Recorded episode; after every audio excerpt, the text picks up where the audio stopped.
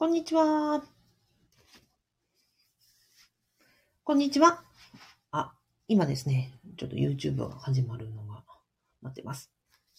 はい。えっ、ー、と、こんにちは、えー、公務員が職場で言えない話を聞く人、アビコカズミと申します。えっ、ー、と、今日はですね、今日も、えラジオと YouTube の同時ライブ配信を行っております。よろしくお願いします。今日のテーマはですね、えー、公務員を辞めたい、えー、その、えー、離職、辞職意思表示の方法、退職金の支払い時期、えっ、と、そして、え退職、あの、辞めた後に、え大事なたった一つのことということでお伝えをしたいと思います。よろしくお願いします。あ、竹ポリキンさん。あ、おはようございます。よろしくお願いします。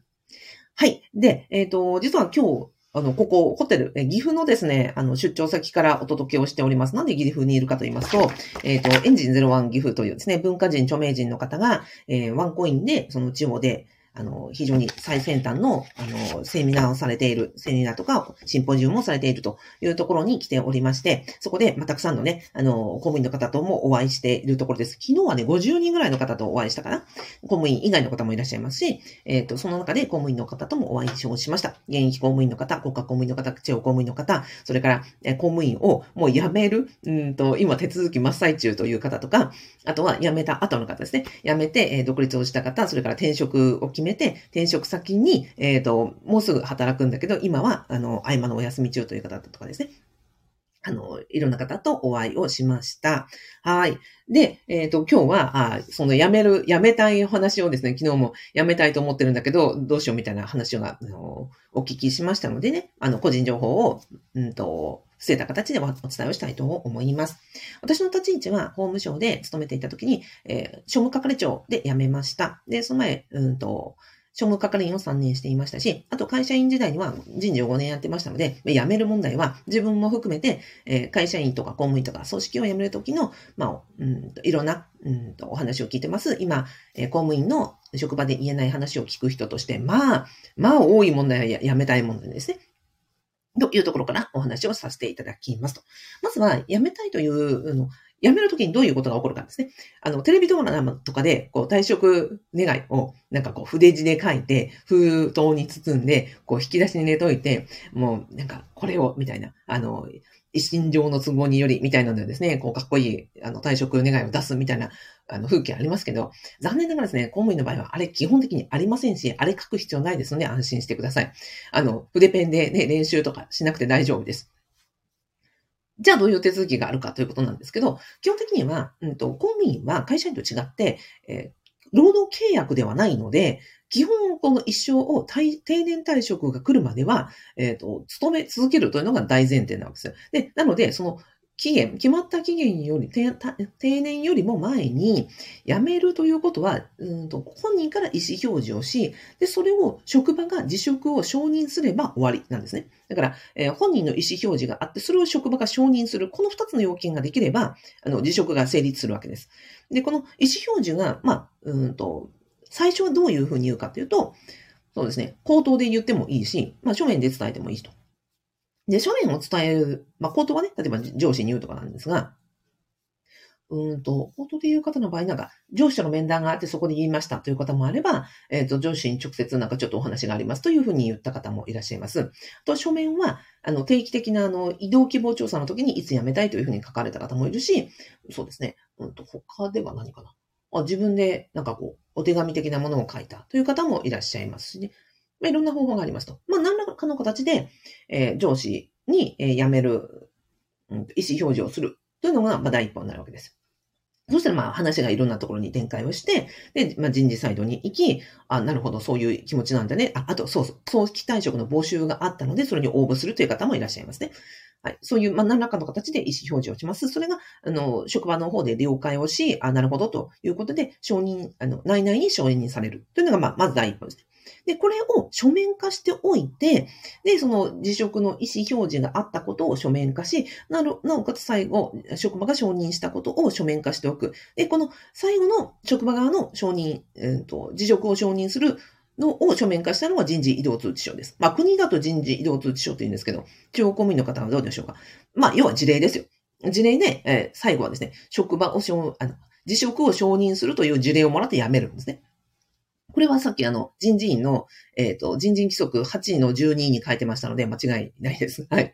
で、その、うんと、本人の意思表示の手続きというのは、まあ、最初は書面とかね、いろんな、あの、非公式なフォーマットでするわけですが、まあ、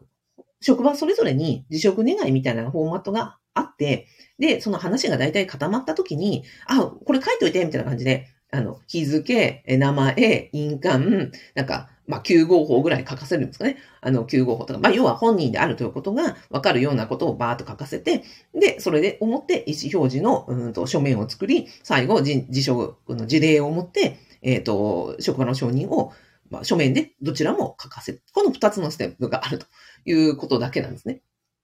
です。で、あとはよくご質問いただくのは時期ですね。あの、いつまでに辞めるって言わなくちゃいけないんですかって言うんですけど、いや、ないんですよ、実は。国の場合は特にあの規定がありません。要は会社員、会社員の場合には労働契約なので、と冒頭に申し上げましたが、労働契約の場合は労働基準法で30日前までに退職の意思表示をしなさいというのが明示されていますと。で、それよりも、まあ、ギリギリ、例えば2週間前に意思表示した場合には、その分の、なんか、例えばお給料がどうのこうのとかっていうような規定がありますと。でも、公務員の場合には、その、定年まで勤めるということが大前提になっていますので、だからこそ特にあの時期はないんですね。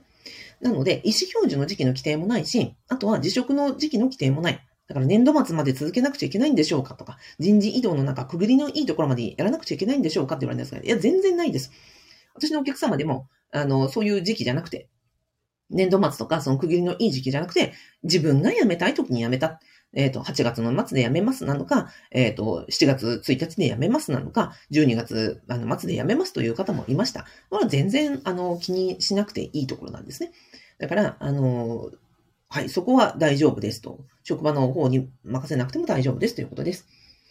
はい。で、あとは、いつ辞めるか問題、意思表示も特に決まりがありませんと。私が知ってるので一番、あの、意思表示から退職まで早かったのは、うん、私の元職場同僚で、2月、うんと、3月末で辞めるために、2月の中旬ぐらいに意思表示をした人がいましたが、まあ、それでも、その、辞職、承認されて退職しましたので、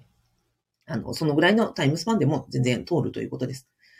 なんでこれが通るかというと、まあ、次のあの話にも通じますけども、退職の時に、まあ、気に、うんと、二つの問題があると思うんですね。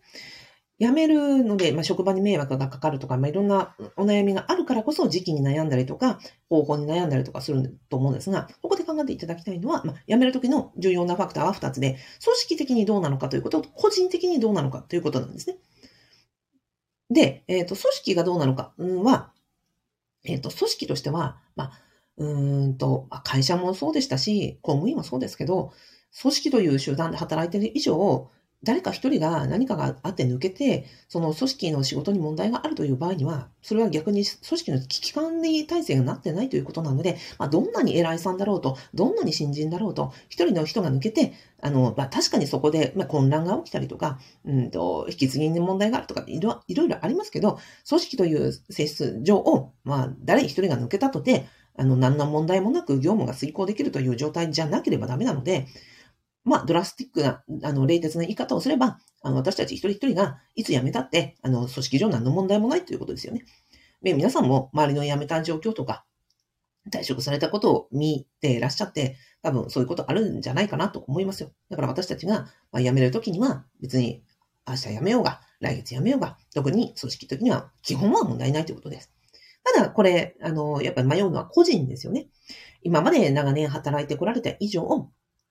例えば、あの、みんなに、うんと、迷惑かけないようにやめたいというような、やっぱり個人として大事な思いだし、あとは、うん、辞めるまでには、あの、自分のね、やりたい仕事をやりきって辞めたいとか、責任を全うしたいとか、あとは、なんだろう、長年の、やっぱり花束もらって、あの、感謝されながら辞めたいとか、うん、いろんな思いがあるわけじゃないですか。だから個人個人としてはやっぱり辞めるときにどんな風に辞めたいのかっていうのは非常に重要なところで、私も必ずご相談の時には聞きます。やり残したお仕事ないですかとか、どんな風に誰から感謝されて辞めたいですかっていうことは必ずお聞きします。だから、ここは本当に個人の働き方として非常に重要だということなんですよね。です。だから、えっ、ー、と、退職の時に、あの、いつ辞めるかも、いつ意思表示をするのかとか、えっ、ー、と、いつ退職するのかというのは、あの、組織としては全然どっちも問題ないですよと。だから個人として、あの、いつ辞めたく、えー、どんな風に働いていきたく、そして、えー、誰から感謝されて辞めたいのか。っていうところをちゃんと加味する。こっちの方が大事だということなんですね。はい。です。なので、えー、あとは、私最後にお伝えしたいのは、必ずですね、辞めるご相談の時に申し上げるのは、辞めるというのは単なる通過点であって、むしろ大事なことは、その後なんですっていうんですね。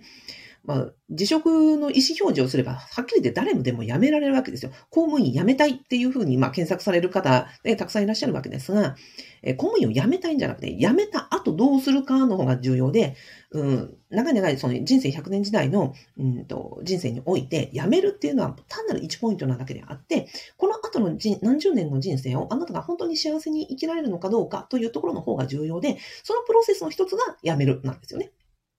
だからまあ、旅行に例えると、海外旅行に行きますって言った時に、そうですね、例えばスペインに行くとしましょうか。スペインに行きます。えっ、ー、と、何したいですかと。えパエリが、パエリアが食べたいとか、うんと、サグラダ・ファミリア見たいとか、うんと、ガウディの建築を見たいとかですね、サッカーを見たいとかね、まあ、いろいろあるじゃないですか。誰と行きたいとか、ね。そういうことが、そのスペインに行って何をするのがも、が目的なのであって、うん、退職って、その、なんか入国審査みたいなもので、パスポートを出してその入国できるかどうかみたいなところなんですよね。じゃあ入国審査がメインイベントじゃないじゃないですか。まあ確かにここはちゃんと無事に通過はしたいけれども、その後、その旅行先に行って何をするかの方がとっても重要だということなので、こっちの方をちゃんと大事に考えていただきたいと。で、先の人生考えた上で、その退職のタイミングとか、えっ、ー、と、意思表示の方法とか、を考える。だからさっきの8月末で退職するとか、あの自分の辞めたい時期で辞めてる人がいますよというのは、今後の人生を考えた上で、じゃあ、じゃあ、じゃあそっちの逆算して、次の転職先がこうだから、こう今辞めますとか。えっ、ー、と、そうですね。この先、この、こうやって起業したいから、このタイミングで辞めますとか。そういうことを逆算すると、ちゃんと自分が個人として、この先どう生きていきたいか、まあ、今の仕事をどこまでやりたいかとか、いうことを勘案すると、ちゃんとこの退職時期とか意思表示の方法ができてくるというところになります。はい。あ、ミキさんもありがとうございます。なので、えっ、ー、と、退職の、あまあ、この動画では、この放送では、え、退職の、えっ、ー、と、意思表示の方法、あ、退職の手続きは意思表示と、えっ、ー、と、職場の承認があれば、二つがあれば成立しますよということ。それから、え、時期の問題とか、プロセスについては、組織としては基本的にいつ辞めても問題ないのが組織として健全な状態である。ただし、個人の働き方、生き方としてどう辞めたいかというのが重要であるということ。で、これを決めるときには、その先、ね、退職後に何をしたくて、どんな人生で、あなたはどんな風に幸せになりたいかから考えて、あの、その位置、あのポイント、通過点が退職であるというところをあの考えていただけたらなと思って、私はいつもそのをお伝えしているところです。はい。ではでは、えっ、ー、と、今日もどうもありがとうございました。えー、竹ポリキンさん、えー、ミキさんあ、お聞きいただきありがとうございました。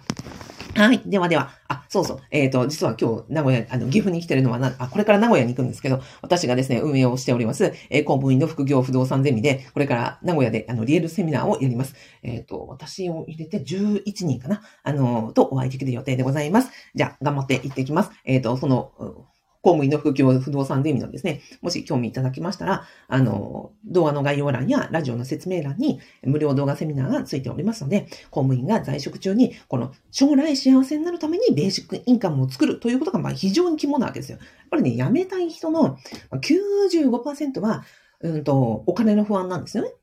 だから、転職とか独立とかもなかなか難しい、その決断ができないというのはお金の不安なので、じゃあ在職中にちゃんと不動産で、えっ、ー、と、ベーシックインカム作っておきましょうよ。それが、えー、1万円でも2万円でも3万円でも、在職中に作れることによって将来選べる選択肢、幸せ度合いが増えますよねっていうことで、私、あの、副業不動産ゼミをやっております。はい。で、うんと、はい。というところになります。じゃあ、ちょっと頑張っていってきます。ありがとうございました。じゃあ、失礼します。